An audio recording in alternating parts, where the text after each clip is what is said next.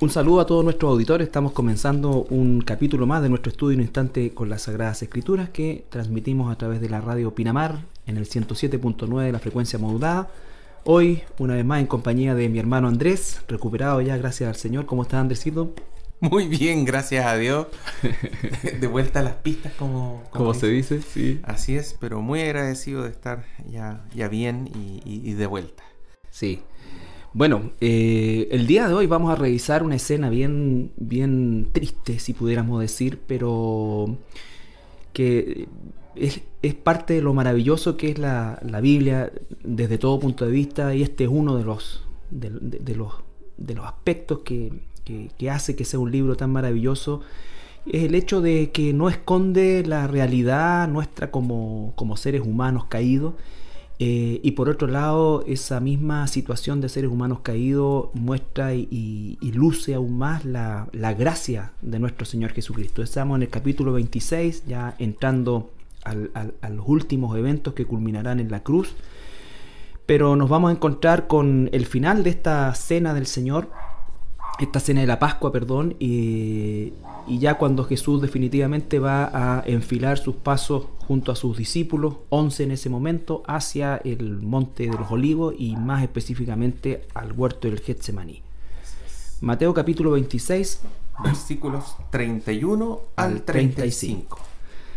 Dice así, vamos a leer del 30 para enganchar con lo que estábamos viendo la semana pasada, ¿no es cierto? Eh, versículo 30. Y cuando hubieron cantado el himno, salieron al monte de los olivos.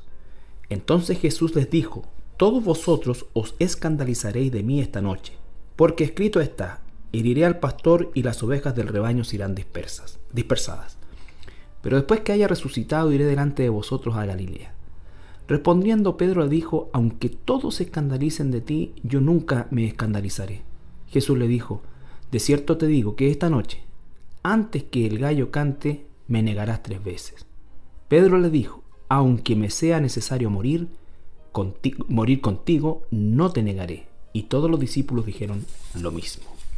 Todos dijeron lo mismo que dijo Pedro. Aquí vemos también, Carlitos, lo que hemos visto antes, eh, como Pedro es como el vocero, ¿ah? Sí. Es como que es el primero en hablar, pero al mismo tiempo los demás discípulos, los demás apóstoles eh, lo, apoyan, digamos. O sea, lo que él dice, los demás dicen, sí, nosotros también creemos lo mismo, sí, sí.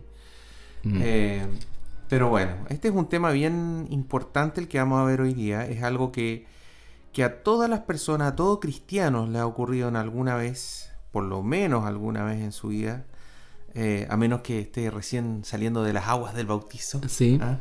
Pero muchas veces uno como cristiano eh, se ha quedado callado en alguna circunstancia donde debió o debimos haber hablado.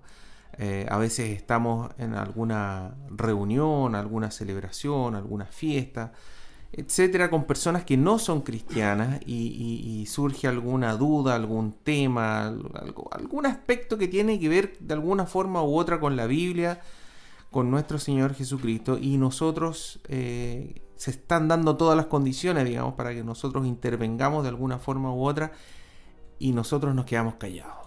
Nos quedamos callados.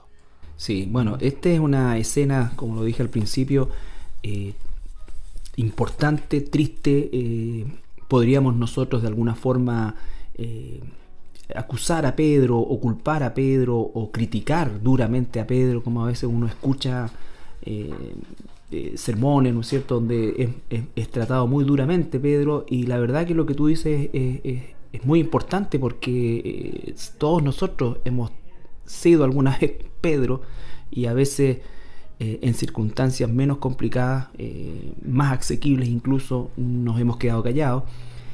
Pero recordemos que aquí ya el Señor Jesucristo terminó la, cena pascual y la culminación de esa cena fue la, institución del nuevo pacto por medio del símbolo del, pan y el vino, ¿no es cierto? Y Jesús va caminando, dice que cantan un himno, el versículo 30, y abruptamente, llegando a un lugar que era habitual para ellos, eh, hace una declaración de proporciones eh, gigantesca. Ya había dicho uno de ustedes me va a traicionar durante la cena y al parecer los discípulos no, no, no, no distinguieron eh, que, era Judas siquiera y Judas ya había abandonado la reunión. Quién sabe por qué razón o, qué razón pensaban los discípulos que Judas había salido, pero a todas luces no era la traición eh, lo que estaba dentro de sus pensamientos. y además Judas, dice la misma escritura, era quien estaba a cargo del dinero, de las ofrendas que recibían. Claro, podría ir a eh, comprar más cosas, quién eh, sabe. Es, común, digamos, normalmente la persona que está a cargo de la parte financiera tiene que estar dos pasos más adelante, ¿cierto?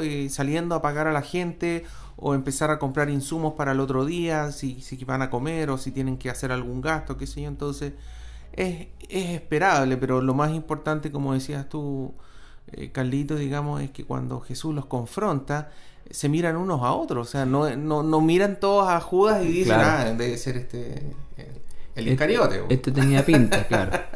sino, que, sino que todos se extrañan, en primer lugar, Incluso preguntan si era alguno de ellos. Seré yo, o sea, empiezan a dudar de sí mismos, entonces...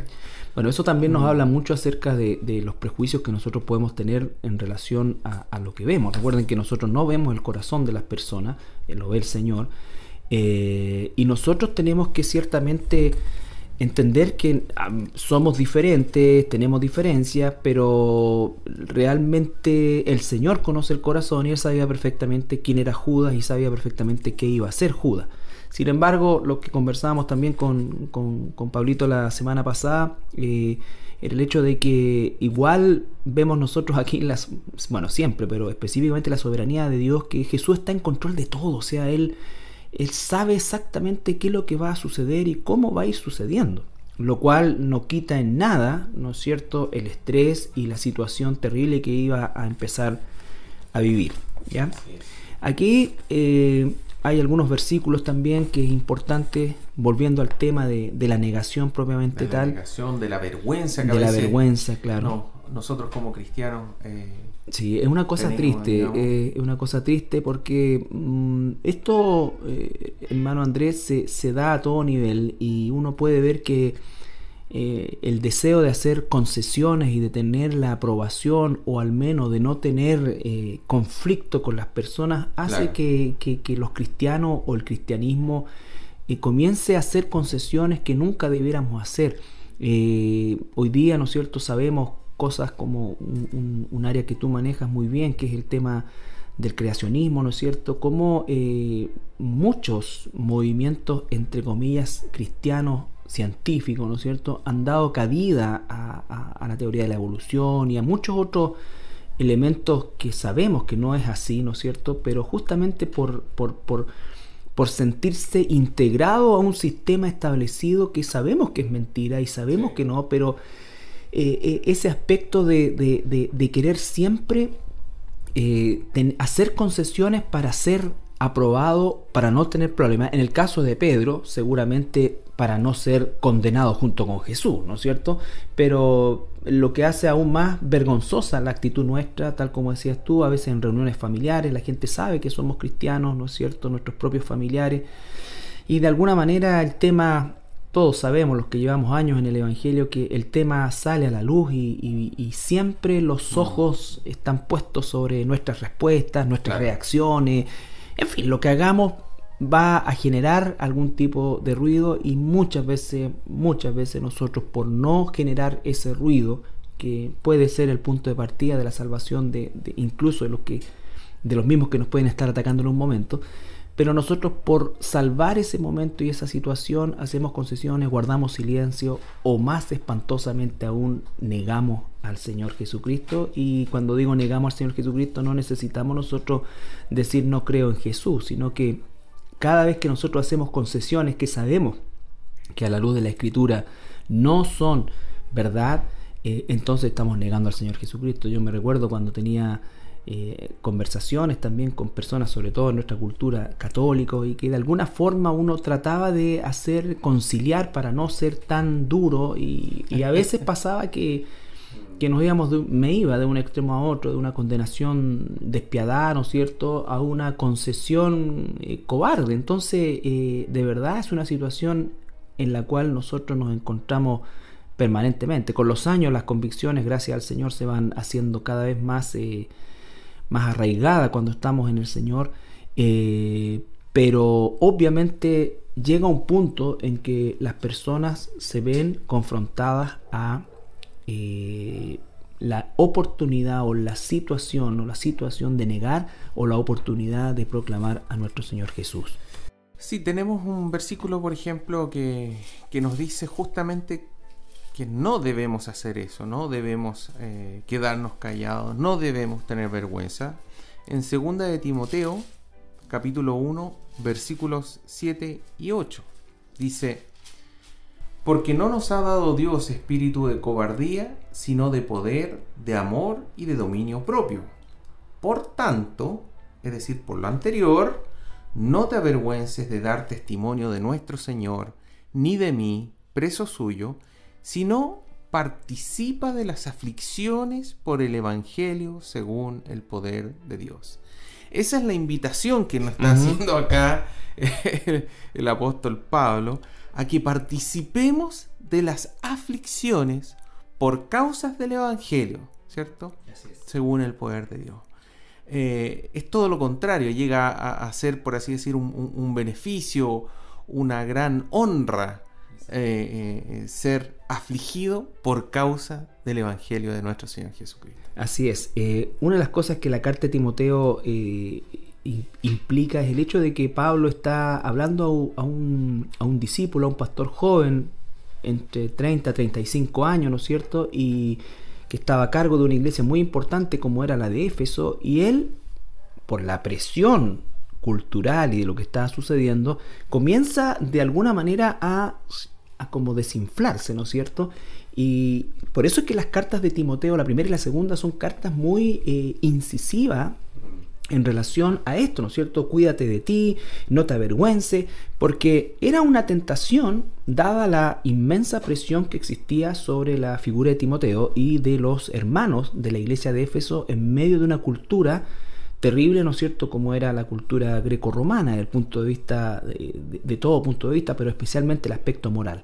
Hoy día nosotros vivimos una situación similar, similar y estamos eh, en medio de una, de una generación maligna y perversa donde abiertamente se proclaman cosas que son realmente pecado y destructivas para la familia, para el, para, el matrimonio, para la juventud. Eh, todo esto, ¿no es cierto? Hoy día imagínense en qué cabeza podría caber el hecho de que un gobierno legalizara un alucinógeno como la marihuana por muchos beneficios supuestos, ¿no es cierto? Beneficios a nivel terapéutico y con un con eh, un, nicho de aplicación tan ínfimo, ¿cómo puede eso llevar a una legalización donde sabemos que, el, claro, una legalización total donde sabemos que el 90% o más del uso va a ser un uso, entre comillas, recreativo y que está archi comprobado que provoca daños a nivel de la corteza cerebral? Pero ¿cómo es posible que eso ocurra? Eh, pero, pero, y eso es increíble, Galito, porque lo que dices tú, yo creo que gran parte, si no todos los cristianos, la mayoría de los cristianos, están de acuerdo con que esto se utilice con fines terapéuticos, porque si no estaríamos en contra de la morfina, estaríamos en contra de un montón de medicamentos que se están entregando hoy en día. ¿Por qué? Porque son adictivos. Porque Sí, pero es que espérate un poquitito. Se, se entregan en ciertas dosis a ciertos pacientes con un control. Y tú no compras morfina en la farmacia. Exactamente. Entonces, a eso se refiere no habría ningún problema en entregar estos extractos de marihuana a personas que están sufriendo cáncer o una serie de otras enfermedades. ¿Te fijas tú? Ese no es el problema. El tema es, y eso es lo que buscan también toda la gente que, busca esto otro, legalizar la marihuana para todo el mundo. Exacto. Entonces son temas, bueno, temas valóricos de salud, pero son temas espirituales donde nuestras convicciones, eh, porque les vuelvo a insistir, o sea, lo que dice André eh, es un porcentaje y esto no va a ser regulado así, esto va a, ser regulado de otra manera y, ciertamente va a ser asequible a cualquier joven, adolescente o adulto, ¿no es cierto? Para, entre comillas, vuelvo a reiterar, lo que hace destructivo a esto, que son los, los, eh, los, fines terapéuticos. Y se hacen estas comparaciones tan bizarras, ¿no es cierto?, entre el tabaco y esto. Oye, si quieren eliminar el tabaco, ideal pero no, no significa que tengan que legalizar algo así. Entonces, en esos casos, Carlito, uno no debe quedarse callado. Exactamente. el aborto, por ejemplo. El aborto, cuando estamos hablando de esto. O sea, tener una postura eh, eh, eclesiástica, bíblica eh, y sin dobleces. El matrimonio homosexual, este tema de la igualdad de género. ¿Cómo es que el concepto de igualdad de género que nace, nace producto, ¿no es cierto?, de una situación abusiva, si pudiéramos decir, en el campo laboral hacia la mujer, pero de ahí a que existe un concepto de que la mujer y el hombre seamos casi lo mismo en todo sentido de la palabra, eso no puede ser porque es la maravilla de la, de, la humanidad es la diferencia que existe entre unos y otros y así nos hizo Dios.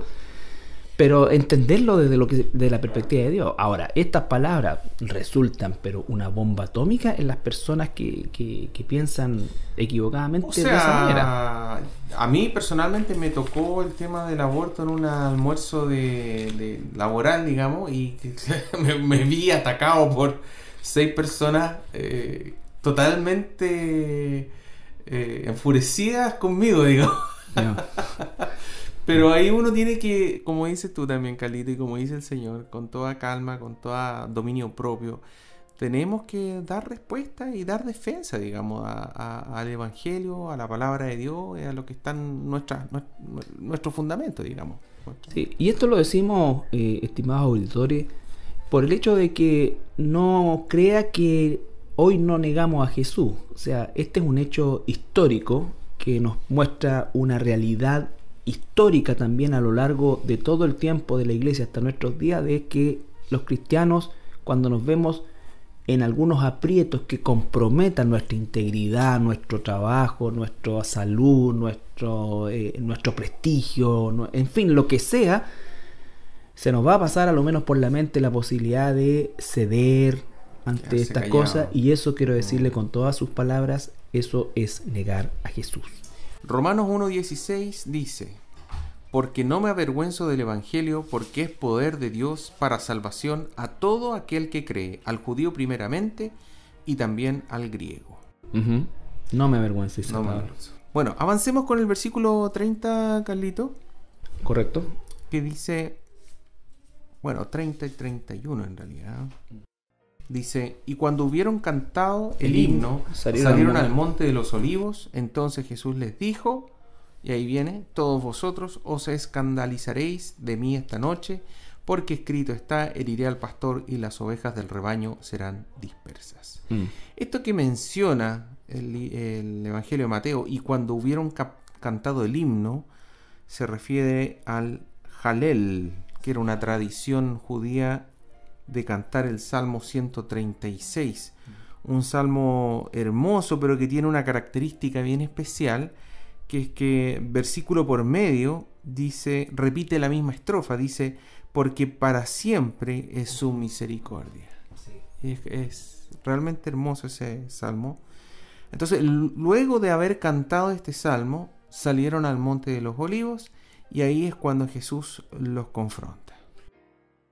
Bueno, eh, también el Salmo 136 eh, se cantaba eh, principalmente en el tiempo de la Pascua y se le llamaba el Gran Jalel, porque existía otro Jalel que era el Salmo 113-118 que se cantaba el Shabbat.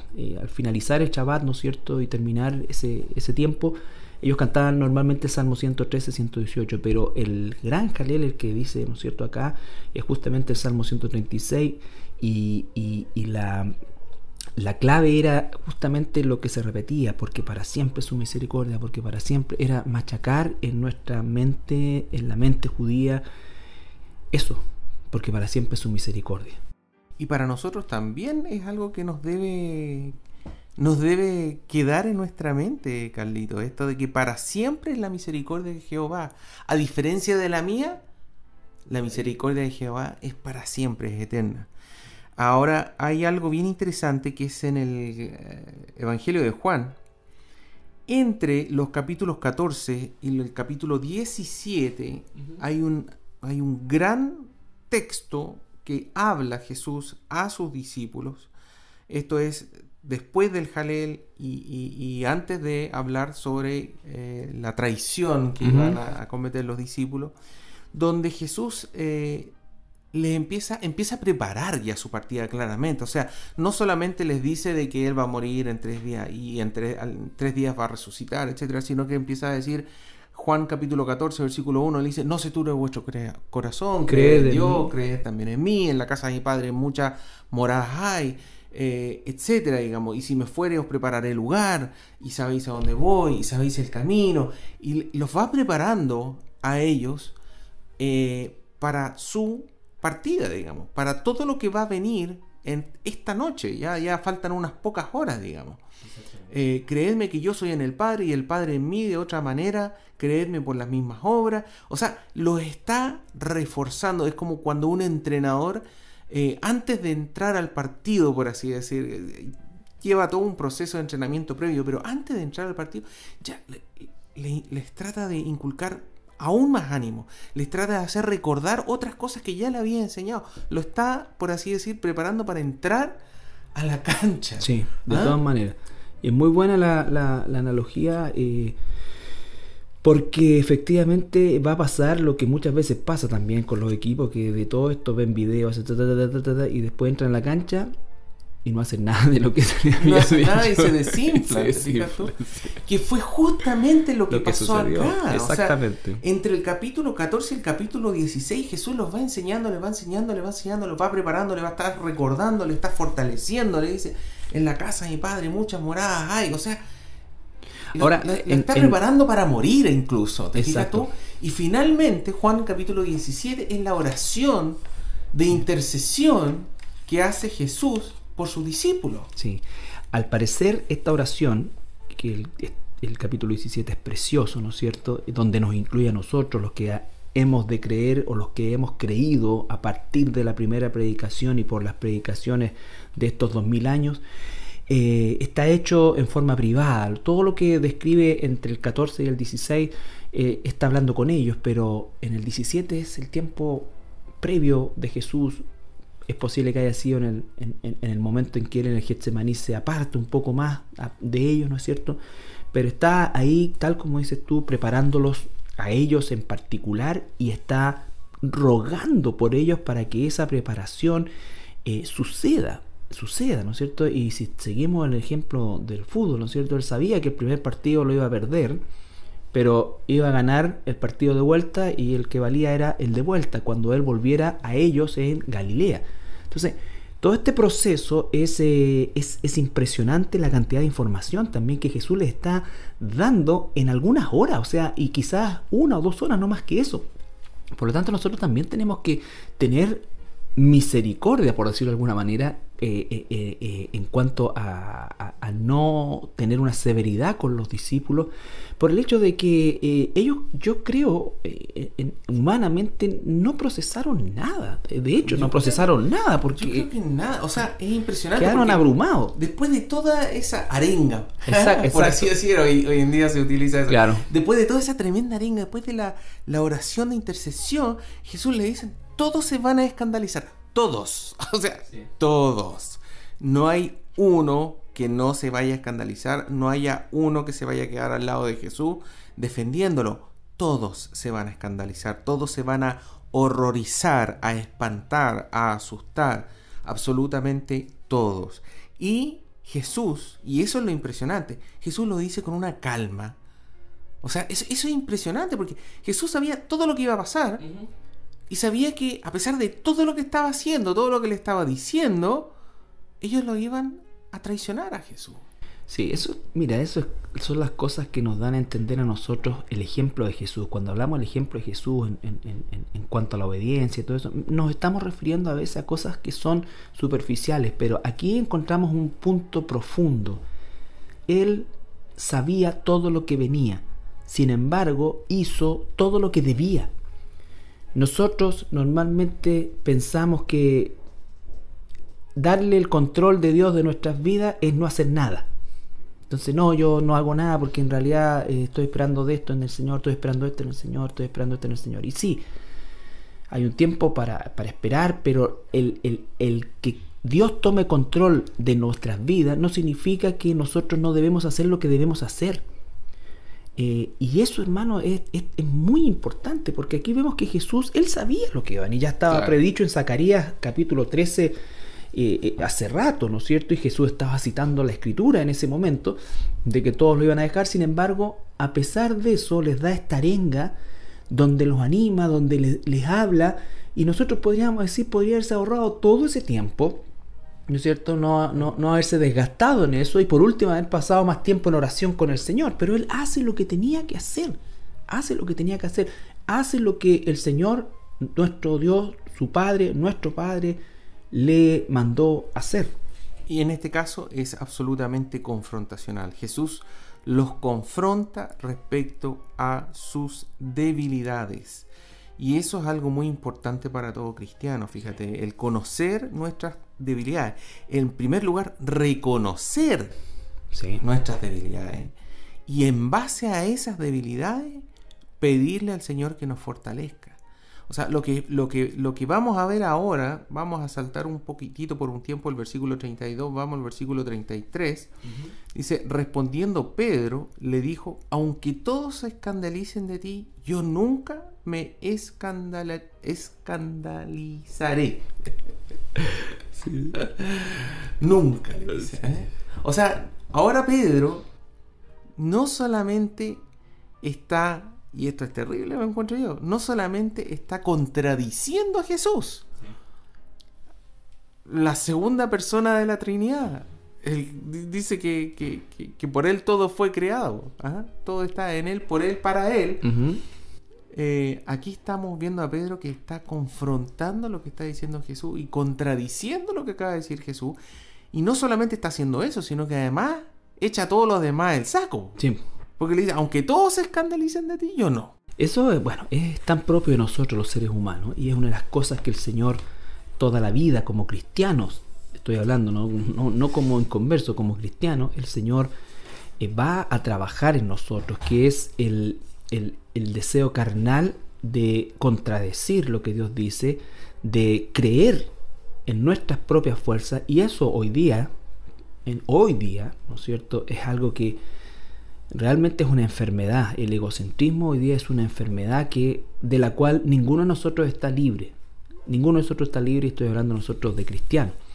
Por el hecho de que estamos tan bombardeados e invadidos del tú puedes, ¿no es cierto? del poder que hay en ti, de la fuerza. Y estoy hablando en la publicidad y en los eslogans y en el trabajo publicitario que se hace en el mundo y también el que se hace dentro de la iglesia. O sea, hoy día todo esto es eh, ciertamente atenta contra el, renunciar diariamente a nuestro yo para que Él crezca en mí, como dice Juan, ¿no es cierto?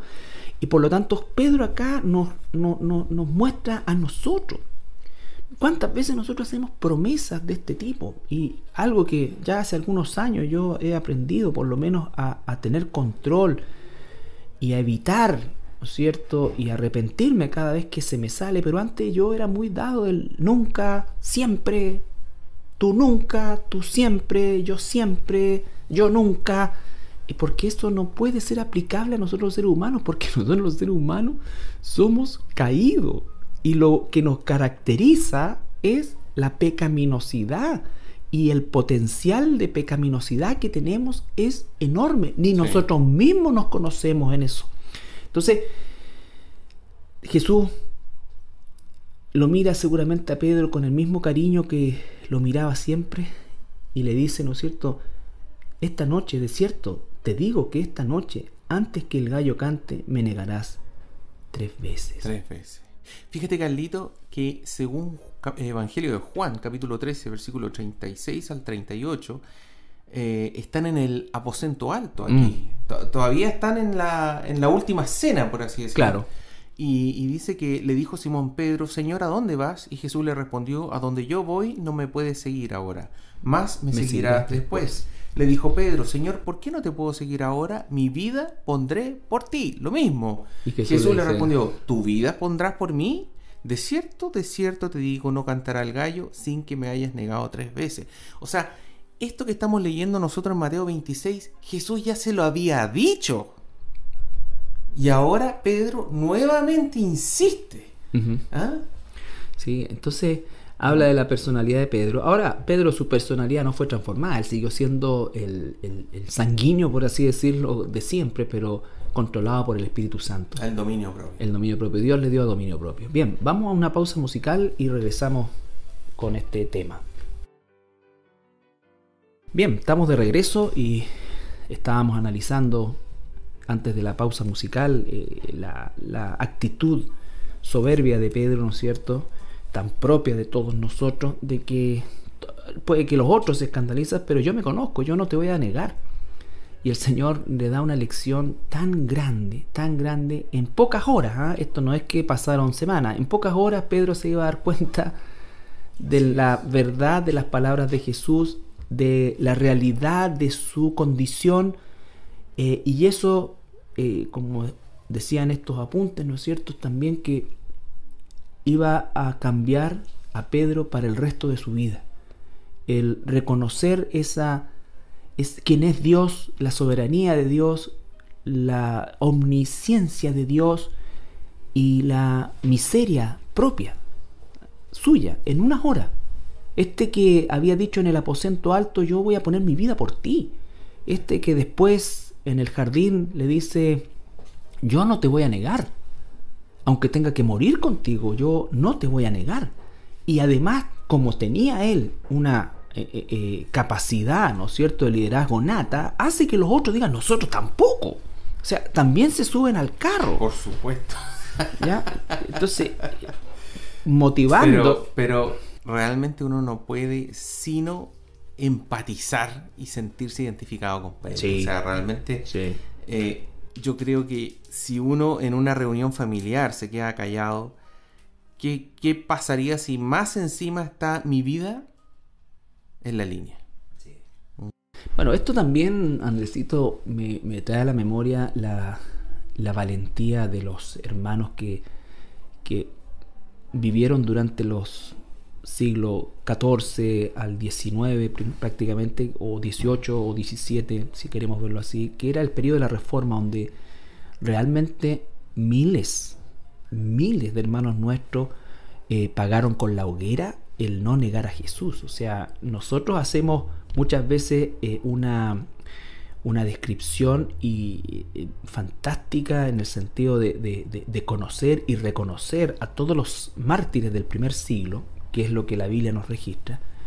Y por cierto que es así, pero desconocemos muchas veces, y eso ha sido una de las motivaciones más grandes para, que, para hacer el estudio de la, de, la historia de la iglesia, porque desconocemos los miles y miles que por casi dos mil años o más han, eh, dieron su vida a, a la causa de Cristo dieron su vida para que incluso nosotros el día de hoy tengamos la Biblia con esta libertad, dieron su vida para que eh, el catolicismo romano, que era el, persecutor más grande del mundo, de Europa, eh, no prohibió, prohibió la, Biblia, que la Biblia fuera pública por más de 1500 años. Claro, y 1500 años. Y no solamente eso, sino que además prohibía que estuviera en otro idioma. Nunca, o sea, el que podía tener una Biblia en su mano no le servía de nada porque la, estaba escrita en un idioma que no manejaba el latín. El esfuerzo, el amor, la perseverancia, la valentía de aquellos hombres que tradujeron la Biblia a, los idiomas del pueblo, ya sea el español, el inglés, el francés, ¿no es cierto? Eh, es un legado fantástico, maravilloso que nosotros no podemos desconocer, porque ellos no negaron a Jesús. Entonces, todo eso es parte del de el, legado histórico del cual hoy día nosotros como cristianos somos depositarios, hoy día. Por lo tanto, debemos tomar también nuestro lugar en la historia porque vamos a tener instancias, tentaciones a negar al Señor Jesucristo con nuestras palabras, con nuestros hechos, con nuestras omisiones, claro. pero con nuestras concesiones. Pero ojo, no debemos caer en lo que cayó nuestro hermano Pedro, ¿cierto? De confiar en nuestras propias fuerzas. En nuestras propias fuerzas. Mire, repitamos, versículo 34. Eh, perdón, 33. Pedro le dijo, aunque todos se escandalicen de ti, yo nunca me escandalizaré. Y después el versículo 35. Pedro le dijo, aunque me sea necesario morir contigo, no te negaré. Y todos los discípulos dijeron lo mismo. Vayamos al versículo 74, un poco más adelante, cuando, cuando Pedro ya está en aprietos, finalmente dice que, bueno, versículo 73 dice, un poco después acercándose los que por allí estaban, dijeron a Pedro, verdaderamente también tú eres de ellos, porque aún tu manera de hablar te descubre. Entonces él, refiriéndose a, Pedro, comenzó a maldecir y a jurar, no conozco al hombre, y enseguida cantó el gallo. Entonces, esa es la confianza en mis propias fuerzas. Y es una lección que el apóstol Pedro y que los demás discípulos, también los apóstoles, eh, es una lección que aprendieron. Eso es lo que nos hace a nosotros también tan cercanos a la figura de los apóstoles, de los hermanos en general, porque es, la historia de Pedro es nuestra historia. La redención de Pedro es nuestra redención. La enseñanza y la experiencia de Pedro es la nuestra y el resultado de esa experiencia tiene que ser también el resultado de la vida de Pedro. Eh, la transformación, el proceso de transformación, la paciencia de Dios, cómo el Señor a lo largo de los años va derribando esas fortalezas que nosotros hemos levantado y en las que hemos confiado, hasta cada vez ir desnudándonos más y haciéndonos más dependientes de Él. Y eso, cuando empezamos, puede resultar doloroso, pero a medida que va pasando el tiempo nos vamos dando cuenta que el derribar esa fortaleza nos hace mucho más libres, como dijo el Señor. Ustedes permanecerán en mi palabra y la verdad nos va a hacer libres, porque hasta que no son derribadas esas fortalezas pensamos que vivimos en libertad, pero la verdad es que estamos en esclavitud. Sí. Lo bueno de todo esto, Carlito, es que la lección se aprendió por parte de Pedro, por parte de los apóstoles, y eso lo podemos confirmar en el libro de los Hechos. Así es. Capítulo 5. Hechos, capítulo 5, versículos 40 al 42. 5.40 al 42. Al 42. Y convinieron con él, y llamando a los apóstoles después de azotarlos, les intimaron que no hablasen en el nombre de Jesús y los pusieron en libertad. Y ellos salieron de la presencia del concilio gozoso de haber sido tenidos por digno de padecer afrenta por causa del nombre, del nombre. Y todos los días en el templo y por las casas no cesaban de enseñar y predicar el Evangelio. Bueno, el contexto de esto es, sabemos que este es un, un, arresto que hacen los, los, funcionarios eh, armados del templo, que los tenían, y lo llevan ante las autoridades judías y en definitiva ah, buscan, si nos vamos un poquito más atrás en el capítulo 5, ¿no es cierto? Eh, son combinados por, por estas autoridades a no seguir predicando el nombre del Señor, y en el versículo 28 siempre me llama la atención, dice, no os mandamos estrictamente que no enseñaseis en este nombre y ahora habéis llenado, fíjese la palabra, habéis llenado a Jerusalén de vuestra doctrina y queréis echar sobre nosotros la sangre de este hombre. Versículo 29, respondiendo Pedro y los apóstoles dijeron, es necesario obedecer a Dios antes que a los hombres. Entonces, este mismo Pedro, estamos hablando de probablemente diríamos nosotros, algunos meses después, porque esto es muy cercano al tiempo de Pentecostés, que fue 50 días después de la muerte y resurrección de Jesús. Y por lo tanto han pasado, diríamos nosotros, supongamos tres meses. Tres meses. Este hombre que negó, que confió en sí mismo, que ahora controlado por el Espíritu Santo es capaz de dar testimonio del Señor Jesucristo y de tener esa valentía que no tuvo cuando confió en Él. En sí mismo. Claro. Claro. Pero ojo, que no solo el Espíritu Santo, sino que también es la lección que aprendieron. Es la lección que aprendieron. Sí, pues si nosotros los seres humanos hacemos un himno en la canción de este Julio Iglesias, ¿no es cierto? Tropecé con la misma piedra. Tenemos la piedra muchas veces redondita de tanto pegarle.